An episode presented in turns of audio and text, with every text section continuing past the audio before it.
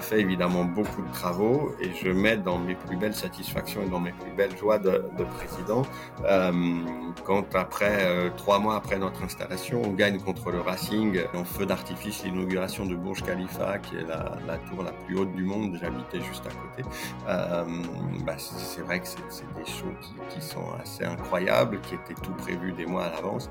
Et puis la veille, le nom de la tour a changé. Elle devait s'appeler Burj Dubaï, donc la tour de Dubaï, et c'est devenu Burj Khalifa. Bienvenue sur Comment faire kiffer les gens, le podcast qui plonge au cœur du monde du divertissement et de la création d'expériences inoubliables. Pour vous inspirer, j'interviewe des artistes, entrepreneurs et créatifs derrière les événements, concepts, spectacles et lieux originaux afin de comprendre comment ils en sont arrivés là, en apprendre plus sur leur quotidien et leurs astuces pour créer des moments qui font vibrer les gens. Bonjour à tous, Bienvenue sur Comment faire kiffer les gens. Euh, j'ai le plaisir d'accueillir ce matin un grand dirigeant du rugby français qui est issu du monde du sponsoring et de l'événementiel à la base, mais qui a également fait beaucoup de sport, qui en fait toujours, qui a été aventurier. J'ai nommé Yann Roubert, PDG du Loup Rugby, club de la ville de Lyon, qui est actuellement en top 14. Salut Yann, comment vas-tu? Bonjour, ça va très bien, ravi d'être avec vous. Eh ben, écoute, c'est super. Euh, nous, on se connaît un petit peu, on a déjà échangé, euh, mais les auditeurs ne te connaissent pas. Donc, euh, est-ce que tu peux, pour commencer ce podcast, nous parler un petit peu de toi? On va arriver au loup rugby et à tes fonctions que tu occupes maintenant depuis presque 11 ans, si je dis pas de bêtises. Mais explique-nous d'un petit peu d'où tu viens, donc sponsoring événementiel et tout ça. C'est vrai, ça, bah, enchanté. Euh, j'ai 45 ans, effectivement, je m'occupe du loup rugby depuis un peu plus de 10 ans, ça nous rajeunit pas. Euh, surtout moi, euh, avant ça, j'ai donc je suis j'ai grandi et joué au foot à Saint-Etienne pour casser le mythe tout de suite. C'est pour ça que je parle exclusivement de rugby à Lyon. Euh, mais j'ai fait beaucoup de, ski quand j'étais jeune. Puis arrivé à, à, 15 ans, j'ai dû choisir entre le foot et le ski. Euh, pour mon sport-études, j'ai pris le ski, mais je me suis arraché les, ligaments très tôt. Euh, du coup, j'ai perdu les deux. J'ai basculé du coup plus sur la montagne d'été, l'alpinisme et, et, le bateau que je faisais beaucoup. J'ai fait mes études à Nice qui me permettaient de naviguer et d'être souvent en montagne euh, parce que c'est pour moi bah, la ville idéale où il y a mer, montagne et soleil. Donc euh, c'était très bien.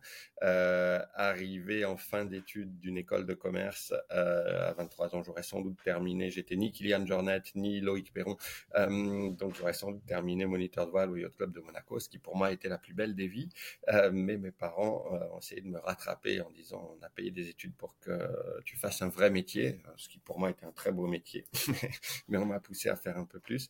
Euh, du coup, je suis rentré chez Bouygues Télécom, effectivement, au sponsoring, qui à l'époque euh, cherchait à recruter des anciens sportifs de haut niveau qui connaissent bien le milieu de la mer et de la montagne. Donc, ça tombait bien pour moi, pour aller développer des partenariats sur les lieux de loisirs. Ils avaient une image qui captait, c'était le début de la téléphonie mobile, ça non plus, ça ne nous rajeunit pas.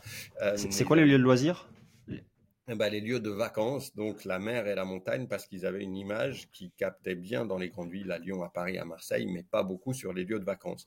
Euh, c'est pour ça qu'ils ont voulu monter mmh. des partenariats euh, au bord de la mer avec des clubs de voile et dans les stations de ski, ce qui pour moi était le plus beau métier du monde, parce que aller négocier ces partenariats, ça ressemblait un peu à ma vie d'étudiant, sauf qu'au lieu de dormir à la Belle Étoile ou dans ma voiture, j'étais invité dans des beaux hôtels, euh, ce qui était évidemment très sympa. J'ai fait ça pendant pendant un peu plus de trois ans avant de repasser du côté pratiquant. Euh, J'avais peut-être pas fait tout à fait le deuil de ma partie sportive, euh, le temps d'une expédition autour du monde pour aller grimper et naviguer euh, en essayant d'être aux bons endroits au bon moment pour pouvoir grimper. Donc au Népal après la mousson, en Nouvelle-Zélande pendant l'été de là-bas, en Patagonie avant qu'il fasse trop froid ou, dans les Andes avant la saison des pluies. Ça a été une belle année avec quatre copains à grimper et naviguer autour du monde. Avant de revenir, là c'est pas ma mère, c'est ma femme qui m'a rattrapé. À l'époque, c'était que ma petite amie, mais j'aurais sans doute pu être le plus heureux des hommes, euh, soit à conduire des bateaux en Polynésie, soit avec un VTT, un baudrier. On a tout pour être le plus heureux euh, dans la cordillère blanche au Pérou. Euh, je suis rentré du coup, je me suis marié, j'ai eu deux enfants avec ma petite amie de l'époque qui maintenant est mon épouse. Du coup, j'ai, on s'est marié, j'ai basculé chez SFR pour m'occuper du sponsoring. Où là, j'ai été du coup directeur du sponsoring des événements et des RP. C'était beaucoup de foot à l'époque avec des partenaires avec euh, l'équipe de France de foot, la Coupe de France, la Coupe du Monde 2006 où la France est allée en finale en Allemagne, et puis pas mal de golf, de musique, de randonnée des SFR, du ski à nouveau, qui ont été de belles années avant de rentrer dans le groupe G Evans pour m'occuper du sport et du Moyen-Orient. Donc j'ai passé quatre ans à Dubaï et c'est ce sport chez GL Evans qui va faire le lien avec le rugby. GL Evans qui est un groupe événementiel euh, qui est leader euh, sur son secteur de, l'événement et notamment de l'événement sportif, mais qui est lyonnais et qui du coup était l'actionnaire principal du Loup Rugby depuis 2006 euh, et qui en 2012 euh, m'a confié la présidence du Loup Rugby, euh, qui à l'époque était en, deuxième division, mais avec un, beau projet à, développer qui existait déjà. Le club existe depuis 1896, mais a essayé de, faire avancer, et c'est ce à quoi je m'attelle avec toutes les équipes qui, qui nous entourent depuis 2012, Noël 2012. Eh ben c'est une présentation euh, express et rodée euh, face à, au panel de journalistes euh, qui, qui, sont peut-être face à toi d'habitude. Si on peut revenir un petit peu euh, par rapport à, à, SFR, du coup, si j'ai pas de bêtises, ouais. qu'est-ce qui te pousse à, à, à, part le côté petite amie, future femme, à rentrer, qu'est-ce qui te pousse à aller dans, dans, ce secteur-là Du coup, tu étais plus événementiel que ce que tu faisais chez Bouygues Télécom. Tu es plus dans le, dans le cœur du sujet, sur des gros événements à gérer du coup des, des publics, euh, ce genre de choses-là ou Qu'est-ce oui, quel est le quel est ton métier C'est quand même le même principe du partenariat sportif euh, mmh. et c'est bah c'était l'âge d'or de la téléphonie mobile donc c'est vrai qu'il y avait des des, des moyens euh, importants pour faire connaître la marque, pour développer la marque et notamment à travers le capital sympathique que peut amener le sport, la musique, euh, les concerts, les lieux euh, de loisirs, euh, les lieux événementiels.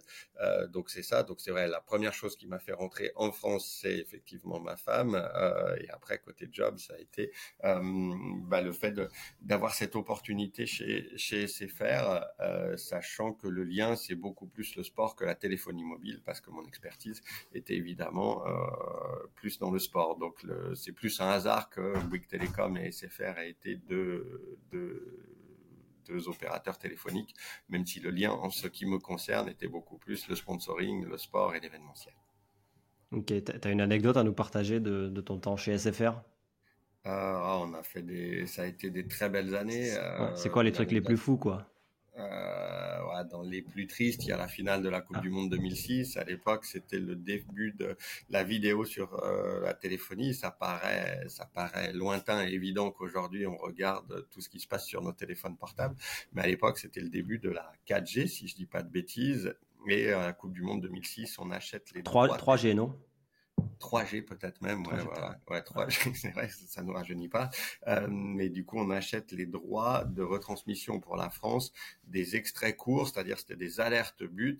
Euh, et quand il y avait un but, on recevait euh, un SMS qui permettait de cliquer et de voir le but, qu'on soit au restaurant ou avec des copains ou que ce soit, enfin, si on n'était pas devant la mmh. télé. Ce qui à l'époque était assez novateur et a été bah, du coup l'occasion de beaucoup communiquer à travers le foot et l'équipe de France de foot. Voilà. Et puis euh, des, des, des, des, trucs plus joyeux que la finale perdue donc à 2006 avec le, le, malheureux coup de tête de Zidane. Sur les, à l'époque dans le stade, on se rendait pas compte. Il n'y avait pas la vidéo, il n'y avait pas la VAR, donc on se rend pas mmh. compte et on comprend pas. Donc le stade sifflait abominablement parce qu'on n'avait pas vu et puis euh, ça saturait. Donc on n'avait pas les téléphones qui nous permettaient de, de savoir ce qui s'était passé et ça paraissait une injustice. Donc on en était très triste. Euh, plus sympa par contre à chaque victoire, on devait faire une pub dans l'équipe le, le, lendemain.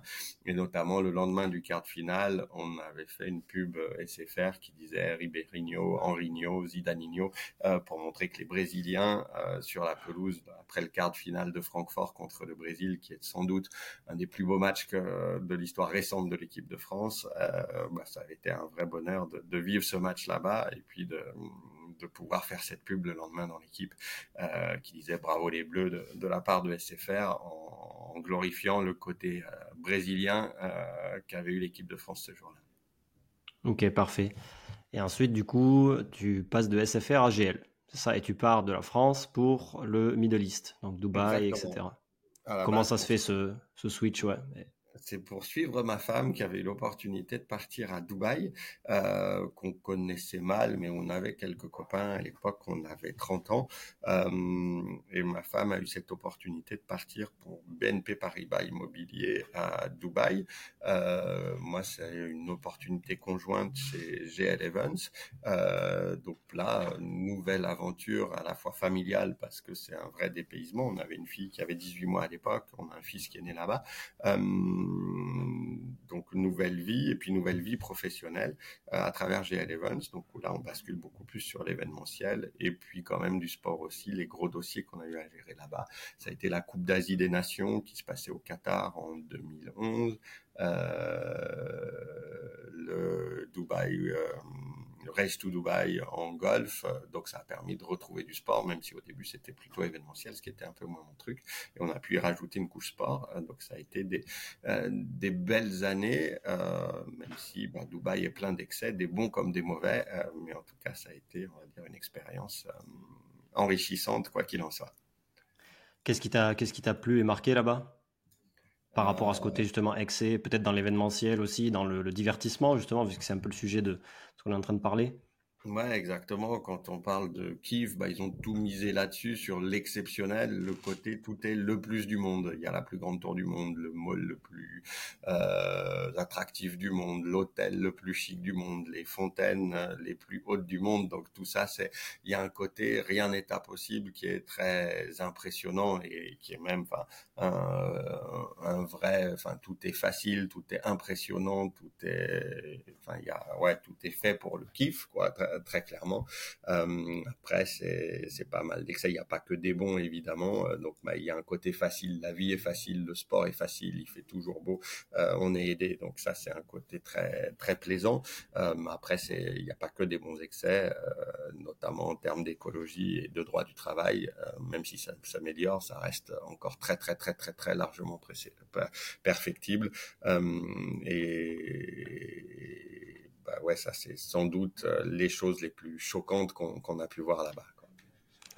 Et du coup, ça va faire le lien petit à petit avec le loup. Tu, tu es directeur général de GL Events là-bas, c'est ça? Et donc tu dois développer des nouveaux événements, tu dois lancer des nouvelles choses.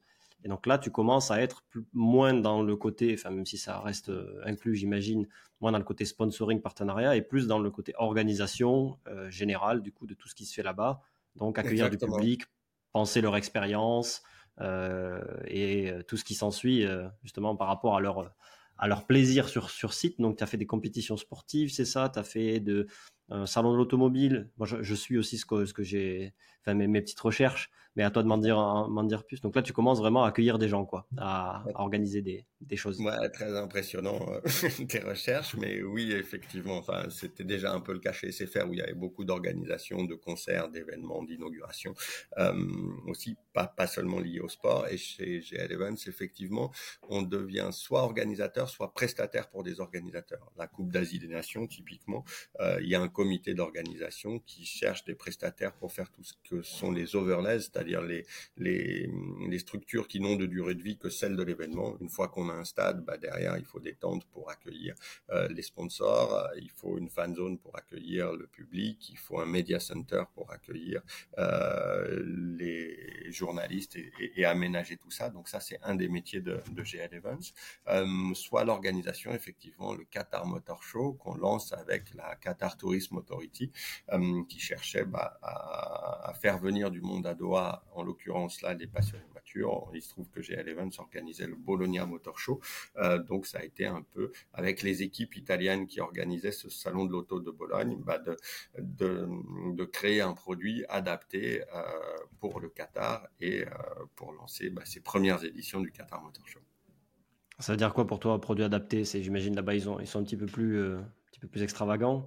je, suis un insider parce que je suis, je suis issu du monde de l'automobile, donc euh, ça, ça, ça, me parle. Mais, mais, mais, ouais, du coup, tu, à chaque fois, tu as plein d'événements que tu dois organiser, tu dois t'adapter au, public, aux audiences, tout ça. Et donc, comment tu, comment tu gères cette, ce, nouveau rôle, ces nouvelles responsabilités-là? Comment tu fais pour t'assurer que C'est vrai que, que, ça soit là-bas, les, les, autorités ont parfois un certain goût pour l'exceptionnel, quoi. En gros, donc c'est vrai qu'il y avait quelques modèles de voitures et notamment des concept cars ou des, des aménagements de, de, de, voitures italiennes qui étaient qui étaient parfois assez clinquants, en gros, qui n'étaient pas faits pour la vente, mais une fois sur place, bah, il y a beaucoup de euh, de, de, chèques locaux qui voulaient euh, acheter ces voitures. Donc c'était ça, c'est des choses qui n'étaient pas forcément prévues ou qui se passent pas forcément sur les salons européens. Euh, donc donc bah, voilà, il faut faire avec le public qu'on a et c'est justement une des capacités d'adaptation qu'on doit avoir dans l'événementiel de s'adapter au public. voilà, sur le golf typiquement, c'était un public beaucoup plus euh, euh, policé euh, pour qui venait d'Europe, parfois un peu plus exubérant sur certaines sur certaines parties, notamment dans le foot. Et donc, bah, il faut essayer de trouver le, bon dosage de, de chaque ingrédient pour, pour, pour pouvoir répondre aux demandes du client et du public. Et, là-bas, tu dis euh, que voilà, ils sont dans l'exceptionnel, le, kiff extrême, le divertissement. Du coup, ça veut dire que vous, vous devez directement hausser votre niveau. Il y a, d'autres promoteurs, j'imagine, d'autres personnes qui créent euh, du divertissement là-bas. Et les populations locales ont l'habitude, j'imagine, d'avoir quelque chose justement d'exceptionnel. Donc, est-ce que ça a influé, vous, sur votre façon d'opérer, sur euh, l'exigence que vous avez eue justement dans l'expérience des, de, vos, de vos publics, euh, de vos clients, etc., dans, la façon de faire il faut en avoir partout de l'exigence et quel que soit le, client, mais, mais oui, il a parfois fallu rajouter un peu de, de dorure ou de feu d'artifice parce qu'effectivement, euh, ça correspondait aux, envies locales, quoi. Donc, euh, donc oui, ça très clairement. Euh, c'est vrai que bah, côté Moyen-Orient, il y a parfois un peu d'exubérance. donc voilà, c'est pour ça que c'était une expérience qui était qui était assez riche et l'occasion, notamment en termes d'événementiel, de faire des choses avec des budgets qui, qui c'est vrai, n'existent pas toujours en Europe. Ok, c'est quoi les trucs les plus fous que tu as fait là-bas euh, Du coup, tu dis exubérance, euh, feu d'artifice. Pas euh. forcément un qu'on a organisé, mais en feu d'artifice, l'inauguration de Burj Khalifa, qui est la, la, tour la plus haute du monde. J'habitais juste à côté. Euh, bah, c'est vrai que c'est des shows qui, qui, sont assez incroyables, qui étaient tout prévus des mois à l'avance. Et puis la veille, le nom de la tour a changé. Elle devait s'appeler Burj Dubaï, donc la tour de Dubaï, et c'est devenu Burj Khalifa. Khalifa étant l'émir le, d'Abu Dhabi, qui était le président des euh, de, des Émirats arabes unis et qui a donné son nom à la tour. Et ça, ça, enfin, ça a été une révélation assez incroyable aujourd'hui. Et à force de, avec un renfort d'énormes, feux d'artifice. Euh, donc c'est parfois, bah, ça, ouais, ça, ça, montre que, que tout peut changer très vite, que rien n'est impossible. Non, c'est vrai. Et avec ça, c'est vrai, un spectacle euh, impressionnant et assez merveilleux pour tous ceux qui étaient là, quoi. Ok, mais c'est pas vous qui avez organisé ça non, non, ça c'était pas organisé par la c'était une boîte locale, je crois, qui, avait fait ça. Euh, mais il faut savoir reconnaître quand il y a d'autres qui font du beau boulot, il faut savoir le reconnaître aussi. Ok, ça t'a inspiré, j'imagine, pour la suite, peut-être? Euh, Oui, oui, ça m'a à la fois euh, dit bah, la vie au Moyen-Orient, il y a des côtés géniaux, mais euh, mais est-ce que c'est la vraie vie et est-ce qu'on peut avoir un mode de vie durable avec autant d'excès? Mm. Pas forcément. Donc c'est pour ça qu'on était heureux de rentrer aussi. Euh, voilà. Et avec ça, bah, c'est, ça a été une belle expérience à vivre, c'est vrai. Euh, mais on était content de rentrer aussi pour élever nos enfants dans un cadre euh, qui leur montre aussi que, que le lit se fait pas tout seul ou que le poulet va pas tout seul dans le four. Donc et que bah, il fallait savoir aussi bah, respecter la nature et pas rouler seulement en 4x4 quoi. Yes, ouais, non, c'est très important. C'est sûr que l'excès, l'excès est pas tout le temps, et pas tout, il y a pas tout le temps du bon là-dedans. Et donc, ça y est, on arrive sur le, sur le low rugby, on est en 2012, si je dis pas de bêtises, à l'été, ou peut-être un peu avant, si ça se prépare du coup depuis quelques temps. Euh, parce que j'imagine que tu rentres peut-être pas en 15 jours, euh, ça se prépare pas comme ça, mmh, à moins que. Non, ça s'est fait assez vite quand même. Ouais. Ah, ok. Effectivement, euh, j'arrive à l'automne 2012, effectivement, avant de reprendre la présidence à Noël 2012, euh, dans un projet que je trouve assez extra, qui, qui dure depuis 120 ans déjà. J'aime bien rappeler que le loup rugby existe depuis 1896, donc ça fait bientôt 130 ans qu'il y a des hommes et des femmes qui donnent de l'énergie, de la sueur et de la volonté pour, pour ce maillot rouge et noir.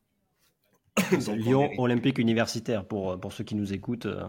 Lyon Olympique Universitaire, exactement, parce qu'à l'origine, c'était un club multisport, effectivement créé par des étudiants euh, de l'école euh, centrale de Lyon et du lycée Ampère, qui se sont réunis pour, pour monter ce club multisport. Et puis, depuis le début des années 2000, c'est surtout la section rugby qui maintenant est, est en avant, même si même s'il y en a eu d'autres.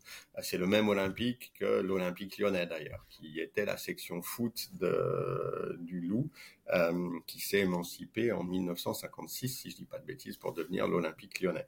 Euh, voilà, donc euh, moi j'arrive en 2012 au rugby, qui était monté une première fois en top 14 en 2011, redescendu immédiatement, et en 2012 à Noël, quand j'arrive, je crois que le club est est huitième ou neuvième de Pro D2, donc un petit peu deuxième division pour ceux qui nous écoutent. Voilà, exactement. Top 14 la première division, euh, Pro D2 la deuxième. Donc à l'époque, on est en deuxième division, en milieu de tableau de, de deuxième division, ce qui est assez loin des ambitions euh, qu'on pouvait avoir avec les, les, structures et le budget qu'on avait à, à l'époque, mais avec un potentiel assez extra que je situe à trois niveaux. Rugbystique d'abord, parce qu'il faut savoir que dans un rayon d'une heure autour de Lyon, euh, qui est peut-être pas identifié comme la première région de rugby de France, et c'est normal quand on connaît le sud-ouest, mais, mais le, le terreau rugbystique est fertile, parce que dans ce rayon d'une heure, et, d'une heure autour de Lyon, c'est une centaine de clubs et 60 000 licenciés. Donc la matière mmh. première, si j'ose dire, la passion pour le rugby, les joueurs et les joueuses de rugby sont là. Euh, deuxième potentiel dans ce même rayon d'une heure autour de Lyon, c'est en gros 1 500 000 personnes. Donc il faut euh, se dire que si on en fait venir ne serait-ce que 2%, ça peut faire 30 000 tous les week-ends. Euh, je dis ça sans arrogance. À l'époque, on arrive, on, joue devant un peu moins de 2500 personnes de moyenne, mais c'est la vision qu'il faut avoir de se dire qu'on veut euh, avoir une équipe qui gagne et qui joue dans un, stade plein. Et puis le troisième potentiel, il est évidemment économique. Il faut pas se voiler la face dans le sport de haut niveau aujourd'hui. Il faut, faut avoir les moyens de ses ambitions. Euh, mais en étant la deuxième économie de France, la deuxième ville, la deuxième région de France, si on est bon, je dis bien si on est bon parce que si on l'est pas et qu'on est mauvais, bah, on, il se passera rien et, ça intéressera personne. Mais si on est bon, on doit trouver les, moyens de nos ambitions, à savoir de construire un grand club et, un club qui gagne. Donc, en, étant convaincu de ce potentiel, euh, bah, c'est vrai que la, mission qui nous incombe avec avec l'équipe qui m'entoure, on se dit que bah, c'est d'écrire l'histoire moderne de ce club plus que centenaire, qui a eu son heure de gloire, qui a été champion de France deux fois, mais en 1932 et 1933. Euh, donc, euh, mmh. donc après, il y a eu des hauts et des bas, et on a, on hérite évidemment de ça, euh, mais ça nous a permis d'écrire un, un, projet de club en trois étapes. Il y a une étape zéro qui est tout ce qui s'est passé avant, parce qu'on est évidemment les héritiers de ceux qui ont qui ont préparé et la place, enfin et nous on prépare la place de ceux d'après, mais on est les héritiers de ceux qui ont qui ont donné de, de, de leur énergie pour pour ce club. L'étape 1 c'était de revenir en top 14. L'étape 2, c'était d'y rester, ce qui avait jamais été fait avant, avant 2016. Et puis l'étape 3, c'est d'y gagner. Euh, c'est évidemment la, la, plus compliquée. J'espère que c'est celle à laquelle on s'attelle. On a, on a gagné un premier grand titre en, en, 2022 avec la, la Challenge Cup, donc la petite Coupe d'Europe. Euh, J'espère que c'est bien le, le, début de cette phase 3, euh, pas un aboutissement en soi, mais le début de cette phase 3 où le loup gagne euh, le plus régulièrement et, le plus souvent possible. Ok, très cool. Donc explique-nous un petit peu, là ça fait 10 ans, 11 ans que, tu y es, et donc euh, comme tu es en train de un peu l'expliquer, il faut euh, mettre en parallèle plusieurs choses. Il y a le côté économique, le côté sportif, et après le côté attractivité et justement divertissement. D'ailleurs en fait il faut attirer le public, faut qu'ils viennent et se faire plaisir au stade, euh, mais en même temps il faut quand même euh, que l'équipe soit compétitive, il faut euh, gérer les budgets. Donc là tu es soutenu par G11, c'est ça, qui est, qui est actionnaire majoritaire du club depuis 2006, euh, GL Evans est en effet l'actionnaire principal du rugby. Euh, il y a d'autres actionnaires, notamment les, les groupes euh, Serfim et M2C, euh, mais GL Evans est effectivement l'actionnaire principal et le loup peut être considéré comme une filiale du groupe GL Evans euh, depuis 2006, quoi, donc déjà bien avant que j'arrive là-dessus. Et, et, nous, on s'est dit qu'effectivement, pour mettre à bien ce beau projet, tu parlais de l'économique et du sportif, les deux sont évidemment liés. Moi, j'aime bien dire qu'un club, c'est une équipe et une entreprise. Ça n'est ni que l'un ni que l'autre, évidemment jamais l'un sans l'autre. Euh, donc l'objectif, c'est bien sûr en définitive que, l'équipe du loup rugby gagne, mais pour cela, il faut que l'entreprise du loup rugby soit pérenne et ait les moyens de mettre son équipe dans, dans les meilleures conditions. Euh, donc, euh, donc effectivement, bah, fort de ce potentiel, il faut essayer de s'organiser euh, bah, pour euh, pour développer euh, ce club et pérenniser notre modèle, essayer de rentrer dans le, le, le, le cercle vertueux qui fait que bah, pour gagner, il faut des bons joueurs. Enfin, donc donc en gros, peu importe par où on le fait commencer, mais mais si on a des moyens, on peut avoir de bons joueurs. Si on a de bons joueurs, on peut gagner des matchs et des titres. Si on gagne des matchs et des titres, on peut faire venir du monde si on peut faire venir du monde, on a des partenaires et des sponsors. Si on a des partenaires et des sponsors, euh, on a des moyens. Et si on a des moyens, on peut recruter des bons joueurs et ainsi de suite. Donc ce cercle est mmh. vertueux dans ce sens-là. Il peut évidemment devenir vicieux dans, l'autre sens. Et du coup, moi, je suis convaincu, et ça a été sans doute la, la, première étape du projet qu'on a mis, c'était de, de bien mettre le, le rugby au centre du projet en étant convaincu que le seul marketing qui vaille, euh, c'est de bien jouer au rugby, de gagner des matchs et de s'assurer que les gens qui viennent nous voir au stade euh, passent un bon moment. Et évidemment qu'un des éléments, euh, c'est de faire que on gagne les matchs. Et pour ça, faut bien jouer au rugby. et puis après, en parallèle, pour qu'ils passent un bon moment, c'est de rendre bah, ces matchs euh, évidemment festif et de faire que bah, les gens passent un bon moment et qui viennent pas seulement au match mais aussi au stade. Que euh, la bière d'avant-match, enfin la bière ou le coup à boire, mais pour être honnête, la bière représente 90% de notre chiffre d'affaires dans, dans, les buvettes, euh, mais le fait de se retrouver avant le match ou de rester manger après, que ce soit une merguez, un sandwich ou à la table présidentielle ou dans les salons VIP, bah, le fait que pour un match qui se passe à 18h, on arrive à 16h30 et on veuille en partir à minuit après avoir mangé et fait la fête. Donc, ça, c'est Et ça, c'est c'est en place de, depuis quand? Alors, attends, on va essayer peut-être de, de, de, scinder parce que, bon, bien sûr, il y a les supporters, disons, euh, euh, iconiques, les plus les plus durs entre guillemets comme au, football etc qui sont là euh, plusieurs heures avant le match qui restent après etc mais après il y a tout le public euh, général entre guillemets ce que j'ai bien compris c'est ça qui m'intéressait par rapport au podcast c'est que vous essayez du coup d'en faire pour tout le monde de que, que, justement tout le monde vienne s'éclater peu importe le, le, le, type. Euh, il y a des étudiants aussi des familles les VIP sponsors. Et du coup tu disais la première étape c'était le sportif, donc d'avoir une équipe qui gagne, euh, qui, soit, compétitive. Donc à partir de 2012, quand tu arrives, à partir de quand vraiment vous mettez l'accent sur, euh, l'expérience euh, des publics avec un S du coup dans leurs différences? Ouais, alors on a essayé de le mettre euh, tout le temps et progressivement. On a un, on avait un noyau dur dans notre ancien stade au Matmut Stadium de Vénissieux, dans lequel on a été jusqu'à jusqu'à 2017. Euh, et il y a un vrai palier qui est franchi quand on déménage pour reprendre l'ex-stade de Gerland. On en fait notre Matmut Stadium de Gerland en janvier 2017. Euh, donc ça faisait un peu peur au début. Enfin, le changement fait peur évidemment. Et je me souviens des sifflets qui avaient accompagné l'annonce qu'on on avait fait avec Gérard Collomb quand on avait annoncé au Matmut Stadium de Vénissieux qu'on allait déménager à, Gerland en, courant de l'année 2016-2017. On a eu six mois pour faire de la pédagogie et pour faire expliquer et pour expliquer aux gens que si on déménageait, c'était évidemment pour mieux et pas pour moins bien. Et c'est vrai que les gens avaient une image du Gerland de foot qui avait beaucoup gagné avec l'OL au début des années 2000, euh, mais mais du stade un peu froid, municipal, un peu ancien, un peu désuet. Donc on a fait évidemment beaucoup de travaux et je mets dans mes plus belles satisfactions et dans mes plus belles joies de, de président euh, quand après euh, trois mois après notre installation, on gagne contre le Racing. Il y a une belle fête, il reste 3000 personnes. Trois heures après le, le coup de sifflet final du match, euh, on, gagne dans, dans, ce nouveau Matmut Stadium de Gerland et il y a deux supporters qui me tapent sur l'épaule derrière en me disant président vous aviez raison je dis sur quoi? Il dit c'est pareil en mieux. Je ne sais pas s'il parlait du loup euh, qui voulait pas déménager, mais qui disent effectivement le loup est pareil, mais en mieux maintenant qu'il est au Matmut Stadium de Gerland, ou s'il parlait du stade euh, qui disait bah maintenant que le loup rugby est dedans, ce Matmut Stadium de Gerland, il est devenu convivial. Il y a un vrai village dans lequel ça vit. Il y a des vraies fêtes et des vrais moments de partage là-dessus, au-delà du stade. Euh, dans les deux cas, la réponse m'allait bien parce que j'étais ravi qu'il trouve ça pareil en mieux, qu'il parle du loup ou du Matmut Stadium de Gerland. dans les deux cas, j'étais ravi qu'il soit là. Et c'est vrai que bah, euh, ce, ce Stadium de Gerland, il est clairement clé dans notre développement parce qu'il nous permet d'accueillir plus de monde et de les accueillir mieux.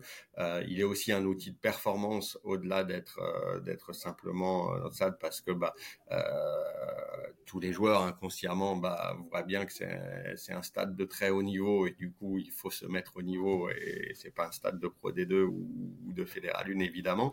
Euh, et puis c'est plus qu'un le stade où on joue tous les 15 jours, c'est un véritable lieu de vie euh, qui rassemble tout le monde du rugby de l'école de rugby jusqu'au professionnel, en passant par le centre d'entraînement, le centre de formation, toutes les équipes de jeunes, le siège social, la brasserie, les espaces réceptifs. Et puis c'est devenu un vrai carrefour d'échange et un vrai lieu de vie où aujourd'hui, ben, on, a construit 28 000 mètres de carrés de bureaux qui sont les, jardins du Loup où viennent travailler 2000 personnes.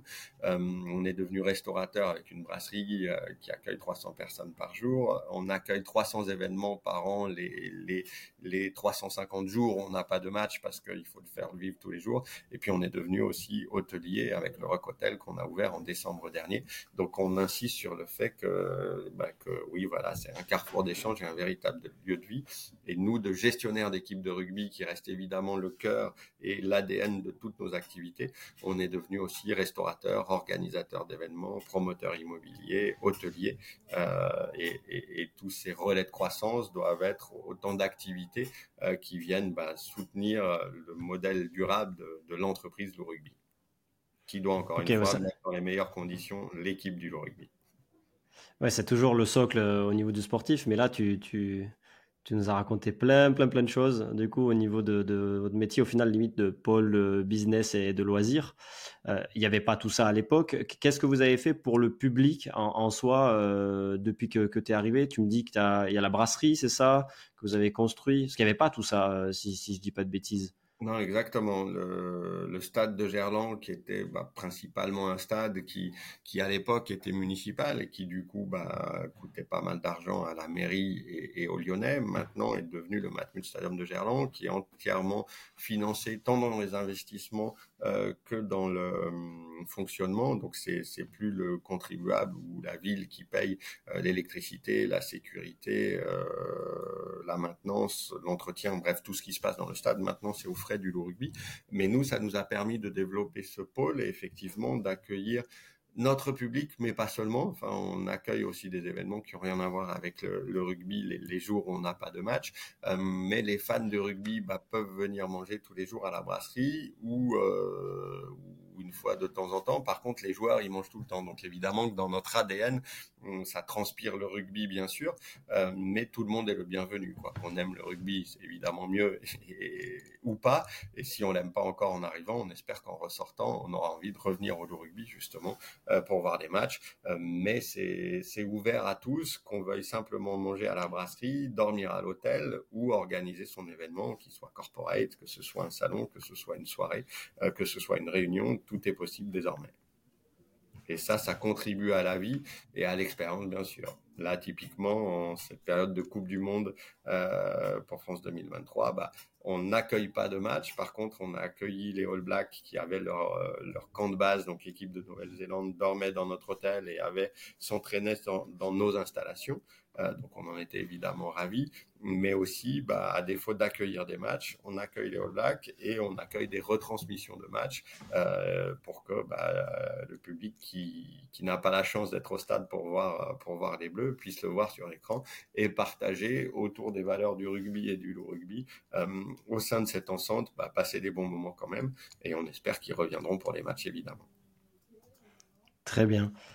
Parlons du coup de l'expérience de match parce que c'est ce qui nous intéresse aussi euh, là par rapport à, à, ton rôle président.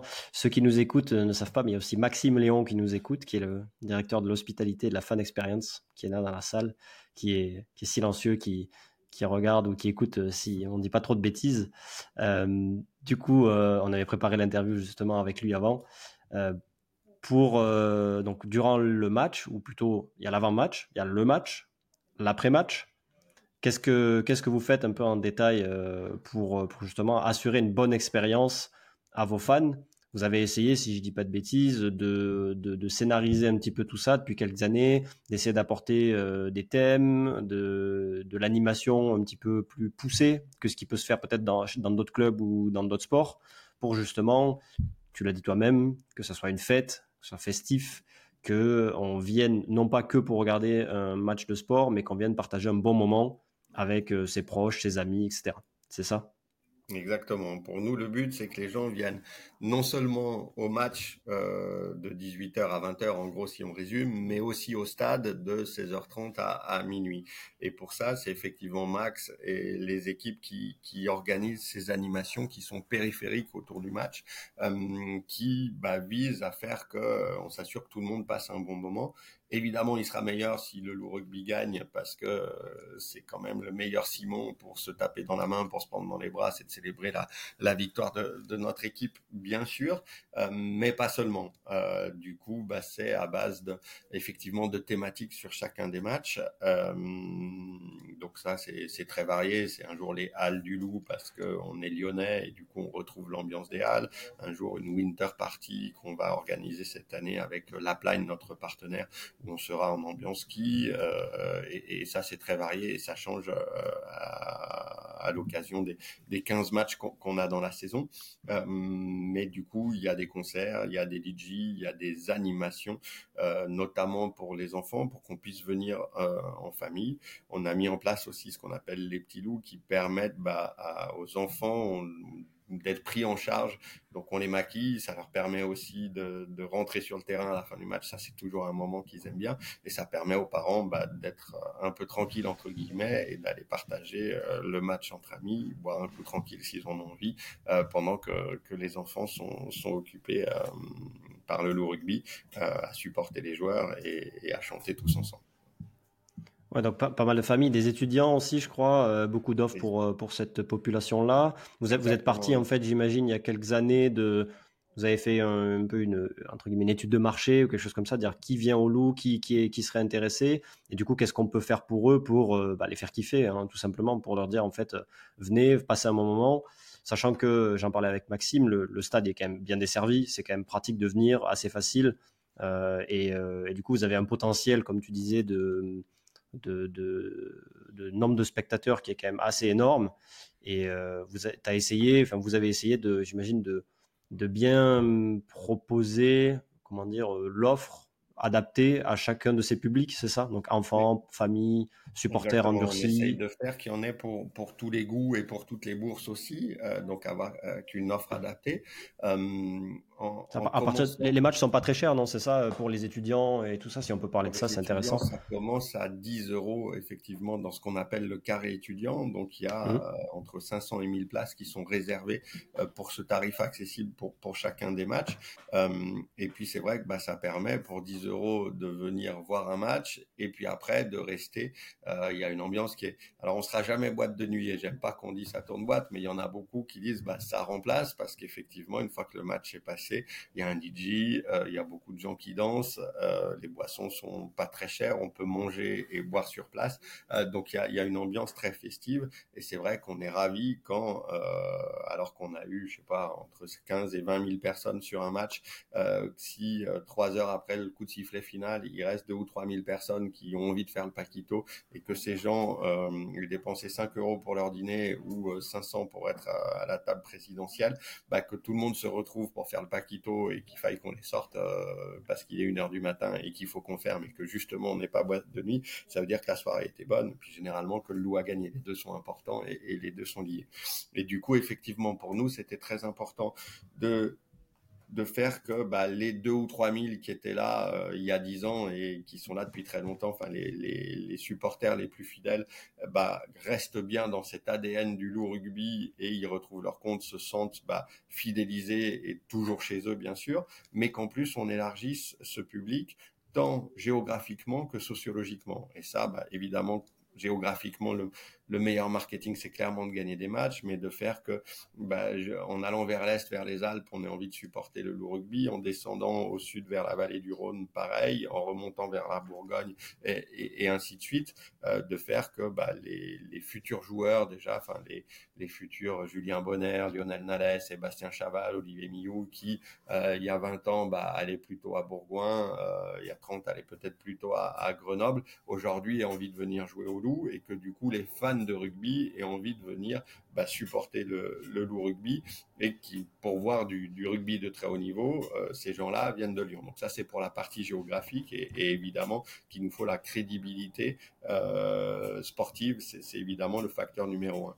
Mais aussi, il faut qu'on s'élargisse sociologiquement, qu'au-delà du fan de rugby pur et du, spécialiste de rugby, euh, l'étudiant, euh, la maman qui n'est pas forcément là-dessus, la jeune fille ou les retraités, que tout le monde ait envie de se dire ah bah oui j'ai ma place au rugby que je sois archi fan de rugby ou pas on a un sport qui est pas toujours facile à comprendre, euh, notamment dans ses règles là-dessus, mais pour lequel il est très facile de s'enthousiasmer. Et tout notre enjeu, c'est de faire que tout le monde comprenne, qu'on soit spécialiste ou pas, euh, qu'on a sa place dans un stade de rugby, en, en l'occurrence dans le Matmut Stadium de, de, de, Gerland, pour venir supporter le loup, et en se disant, bah, quand on a compris qu'on était les rouges et noirs et qu'il fallait aller derrière la ligne, et bah, ça suffit pour passer un très bon moment, s'enthousiasmer pour cette équipe, et après rester à passer un bon moment, que ce soit avec euh, bah, ses copains, euh, ses potes étudiants, ses euh, relations de business, ses collaborateurs, ses prospects,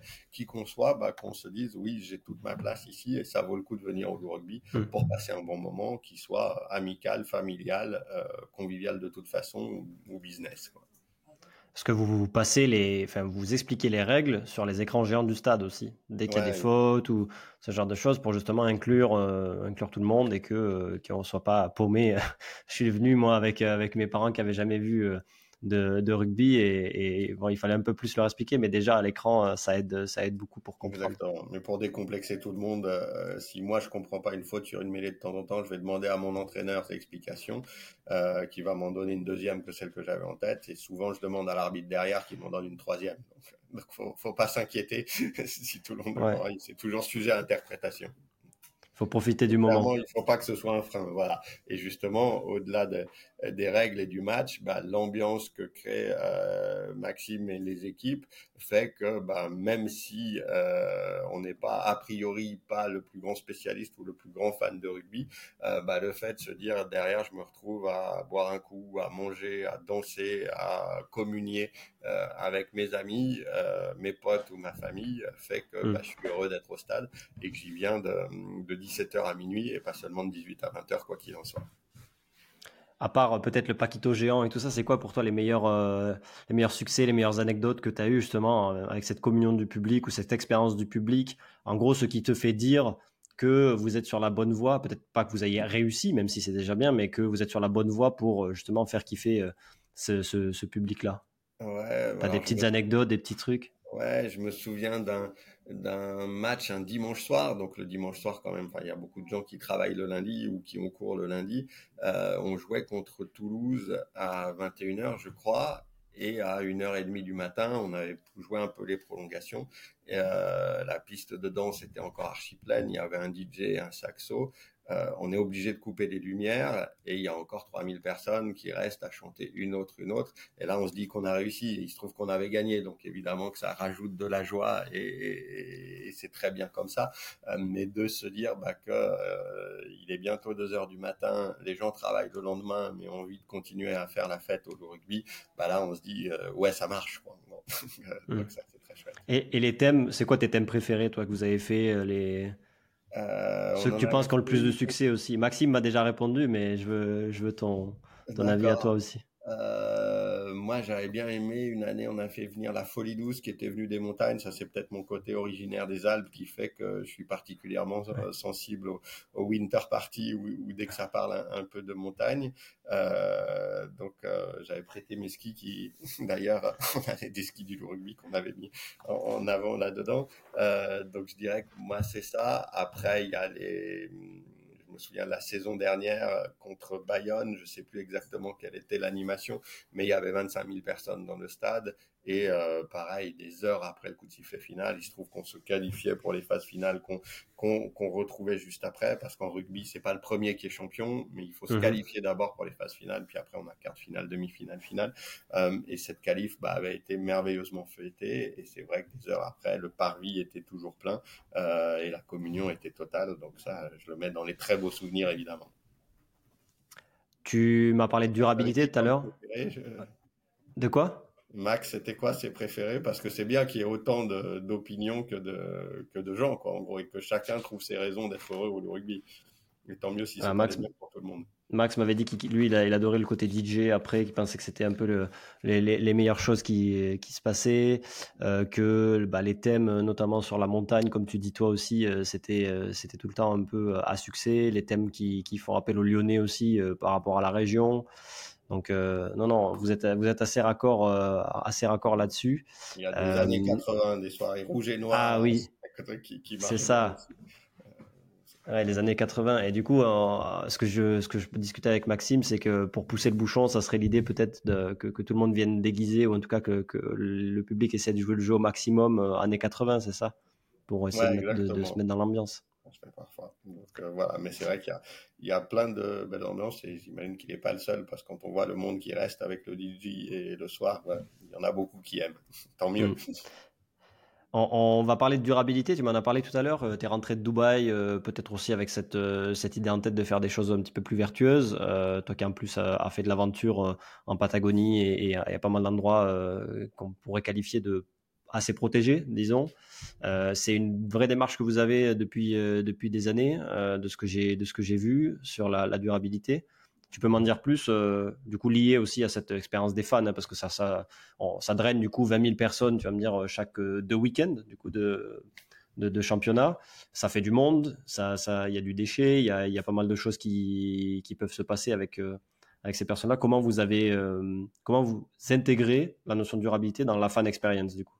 Oui, alors on essaye effectivement d'être. Euh, je suis pas sûr qu'on soit un jour vertueux parce que par essence, tu l'as mmh dit, on rassemble du monde et euh, tant qu'on voudra qu'il y ait des France-Nouvelle-Zélande, bah, il faudra qu'il y ait une équipe qui traverse la moitié du monde euh, pour pouvoir jouer ce match et, avec bah, le monde que ça draine dans les stades, évidemment que on a forcément un, un impact carbone. Notre but, c'est plus que d'être parfait ou de donner des leçons, c'est d'être un peu moins imparfait et de faire à notre petit niveau ce qu'on peut euh, pour rendre effectivement le rugby euh, plus plus raisonnable et, si ce n'est plus vertueux, en tout cas moins imparfait. Euh, et, c'est vrai que le, le programme Lou Green, qui est en gros les actions qu'on essaye de, de mettre sur les aspects environnementaux, auquel on est beaucoup à être sensible euh, parce qu'on est pas mal à venir des montagnes ou enfin tout simplement à constater bah, qu'il y a un vrai besoin. Euh, donc ça c'est une vraie sensibilité qui est partagée au, sein du loup rugby. Euh, donc on, c'est un des, des, cinq piliers de la loup attitude qui est l'état d'esprit qu'on a au loup rugby parce que le rugby a toujours eu non seulement au loup mais c'est vrai aussi dans les autres clubs une vocation sociale et même sociétale. Et donc nous on a on a organisé ça autour de cinq piliers, cette loup attitude, euh, loup citoyen. On a la conviction qu'on doit former des hommes et des femmes bien en plus de bons joueurs ou de bonnes joueuses. Euh, loup féminin, faire comprendre que le rugby, malgré son image, ça n'est pas que masculin, ni dans la pratique, ni dans le supporterisme, ni dans les partenariats loup santé. On a évidemment la conviction que le sport est bon pour la santé et du coup on axe ça euh, autour de trois axes. Euh, ben, un partenariat avec le Centre Léon Bérard pour que des malades gardent une activité physique quand ils sont malades ou en reprennent une quand ils sont en rémission. Un travail autour des commotions pour essayer bah, de limiter ça parce qu'on est un sport de contact donc évidemment qu'il faut s'en occuper. Et puis une fois par an, le stade devient un centre de don du sang avec l'établissement français du sang. Euh, on était très heureux que la, saison dernière, on a été la plus grosse collecte sur une journée grâce à nos partenaires, supporters qui sont venus noter leur sang au, au Matmut Stadium. Euh, voilà, Loup Santé. Puis après, Loup Territoire, d'essayer. On a un combat commun pour la pratique et les valeurs du rugby avec tous les clubs de la région. Donc on essaye bah, d'apporter notre pierre à l'édifice et de fédérer un peu ça. Toute fausse modestie mise à part, bien sûr qu'on espère être le club locomotive de, la région. Donc avec une trentaine de clubs partenaires, on, leur propose une quinzaine d'actions. 15 de chiffres et pas innocent dans le rugby euh, pour essayer bah, de faire grandir euh, le rugby, ses valeurs et sa pratique dans, la région. Et puis le cinquième pilier, qui était même le premier d'entre eux, c'est effectivement Lou Green, euh, où là, bah, on essaye à notre petit niveau d'agir. Donc, on a été un des premiers clubs à faire notre bilan carbone. On en a déjà fait trois pour essayer de le mesurer. Donc, on a coupé le club en huit et c'est huit bilans carbone dont la somme fait celui du rugby pour avoir bah, différents items sur la brasserie, sur les déplacements, sur les infrastructures, euh, sur nos achats et, ainsi de suite. Essayer de suivre ça pour améliorer la photo.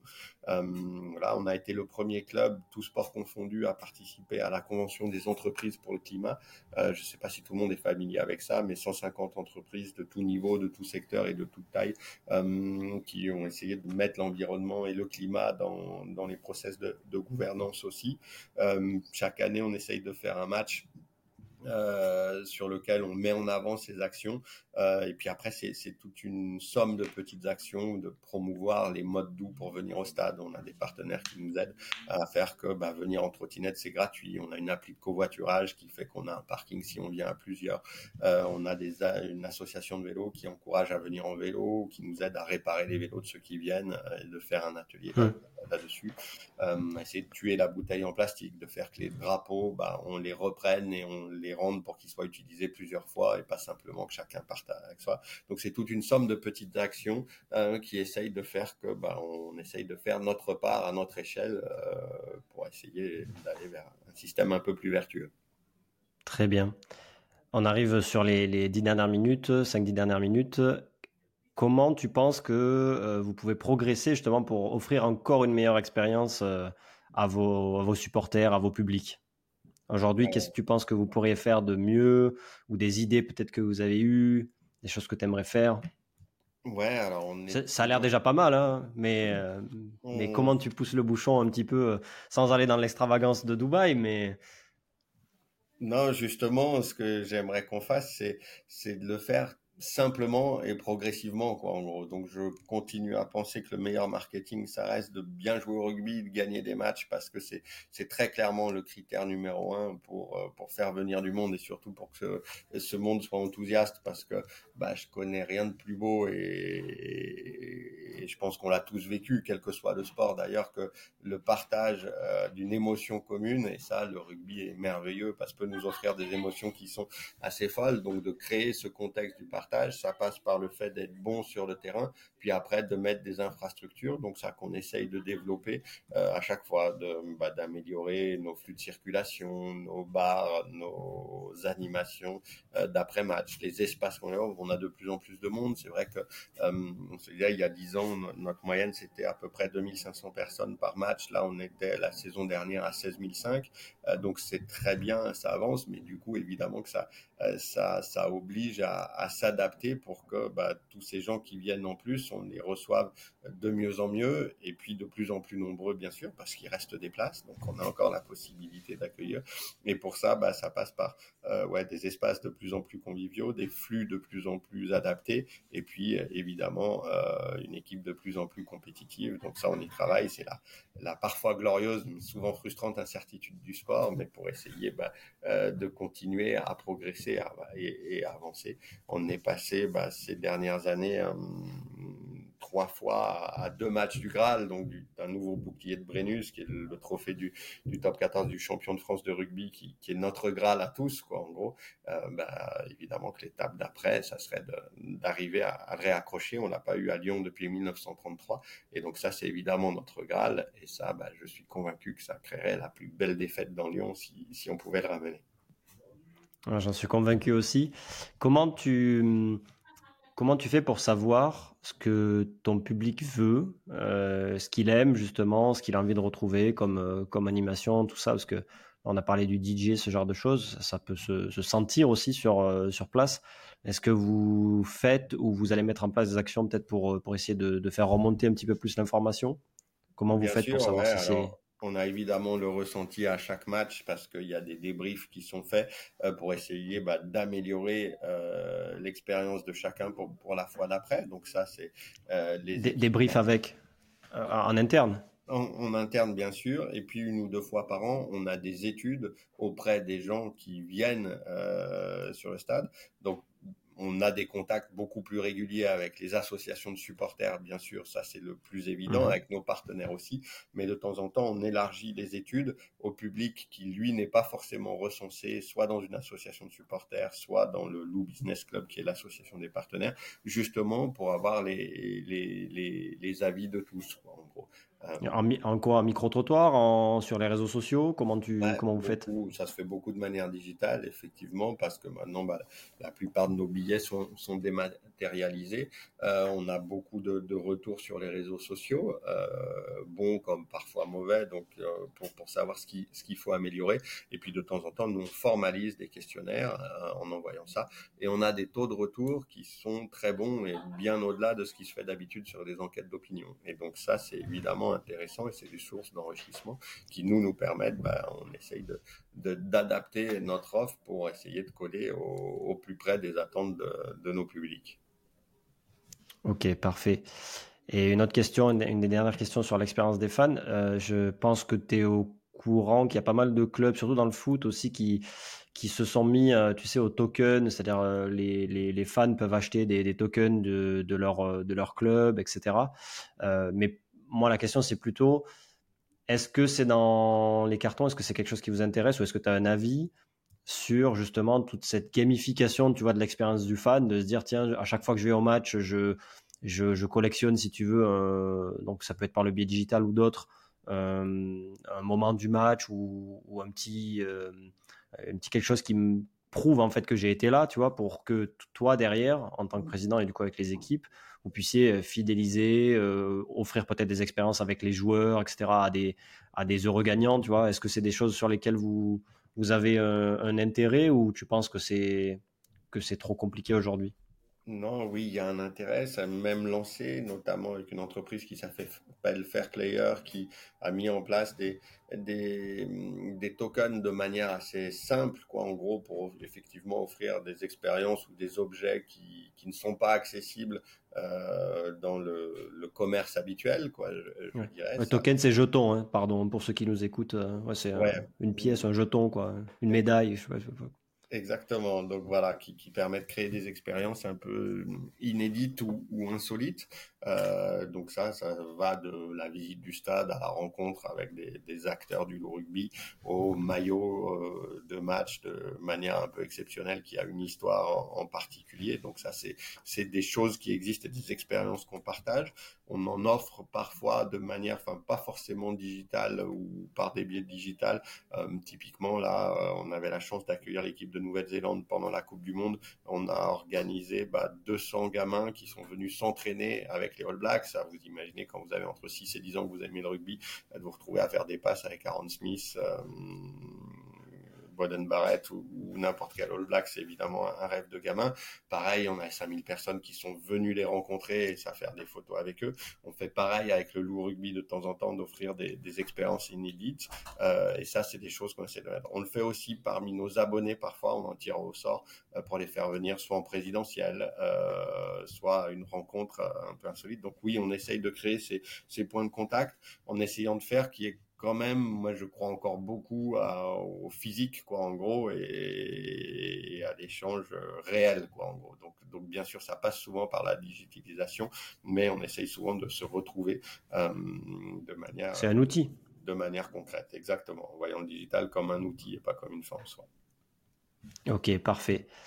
Quels sont, on est sur la fin, pour toi les, les meilleures expériences que tu as vécues et celles qui peuvent t'inspirer le, le, plus? Donc les, dans le divertissement, dans le spectacle, dans peut-être le, les, matchs sportifs, peut-être des clubs concurrents, on peut peut-être taire le nom, tu vois, qui t'inspire euh, dans, ce qu'ils font. Euh, juste, euh, voilà, notion de Yann Robert, qu'est-ce qui l'inspire, qu'est-ce qui lui plaît pour peut-être faire la même chose ou, ou améliorer l'expérience au loup Ouais, il y en a beaucoup. Alors nous, on a vécu des moments extraordinaires. Moi, je mettrais enfin, la finale de la Challenge Cup 2022 à Marseille, d'entendre le stade Vélodrome qui chante le loup, le loup ou lyonnais, c'est très rare, c'est suffisamment beau pour, pour l'accepter. Évidemment qu'il y a une fête extraordinaire et un partage, une communion qui a, qui a été formidable, que ce soit avec les joueurs, avec le staff, avec les supporters, avec les partenaires, avec les actionnaires. Euh, ça, c'est des moments qui, qui restent euh, gravés, évidemment. Euh, après, bien sûr, tous ceux qui réussissent, c'est des, des, des, des, sources d'inspiration. Quand on voit, même dans le rugby, le Stade Toulousain ou le Stade Rochelet qui ramène un trophée, de voir la communion que c'est dans la ville, bah, bien sûr que ça se fait envie.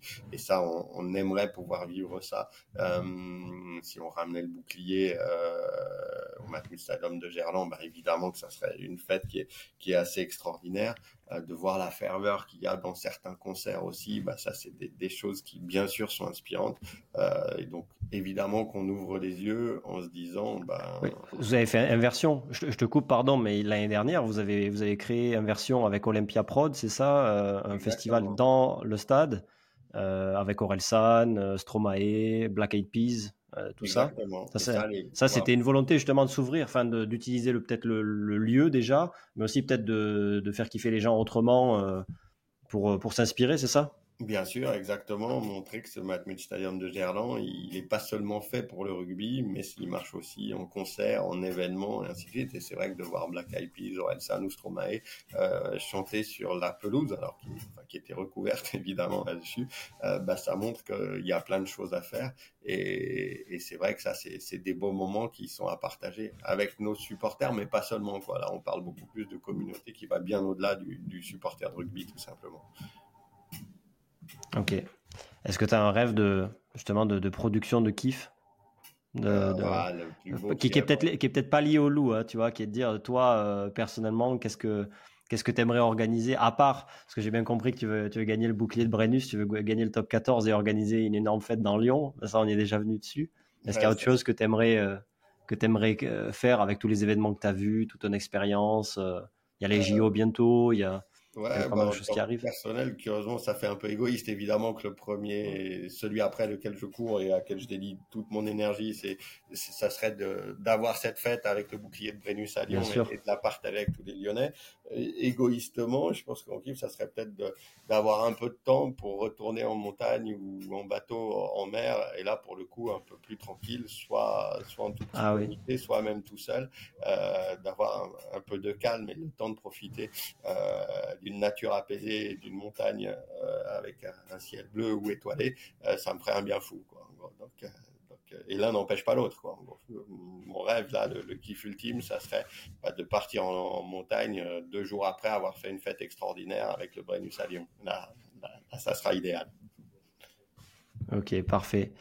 Bon, ben merci beaucoup en tout cas pour ce, pour ce moment. C'était très cool. On a pu évoquer un peu ton parcours, l'expérience des fans euh, au loup, euh, du coup, que tu gères depuis 11 ans maintenant. C'est énorme, c'est de la longévité. Et j'espère que ça va continuer et qu'on aura toujours plus de public euh, dans cette belle ville et dans ce beau stade, avec des fêtes de plus en plus folles. Voilà, je vous invite à tous, ceux qui nous écoutent à regarder un petit peu sur les réseaux ce qui se fait au loup. Et si vous êtes, pas loin, bah, à, venir, à venir expérimenter ça. Ils, seront très heureux de, vous accueillir. Il y a Maxime qui nous écoute aussi, qui, qui, a la fan experience, qui, qui a plein d'idées. Euh, donc merci à tous les deux, merci Yann euh, euh, d'avoir pris ce moment. Et puis j'espère à, à bientôt. C'est gentil, merci pour l'accueil, à bientôt. Salut, à bientôt. Merci à tous d'avoir écouté cet épisode jusqu'au bout. J'espère qu'il vous a plu. N'hésitez pas à mettre un avis et un commentaire sur votre plateforme favorite, Apple, Spotify, Deezer et d'autres. Il y a aussi des versions vidéo courtes sur Instagram, TikTok et YouTube ainsi que la version longue sur cette dernière. Je suis disponible si vous voulez me contacter à l'adresse email hello h e 2 l o cfklg.com. Merci beaucoup et à très vite.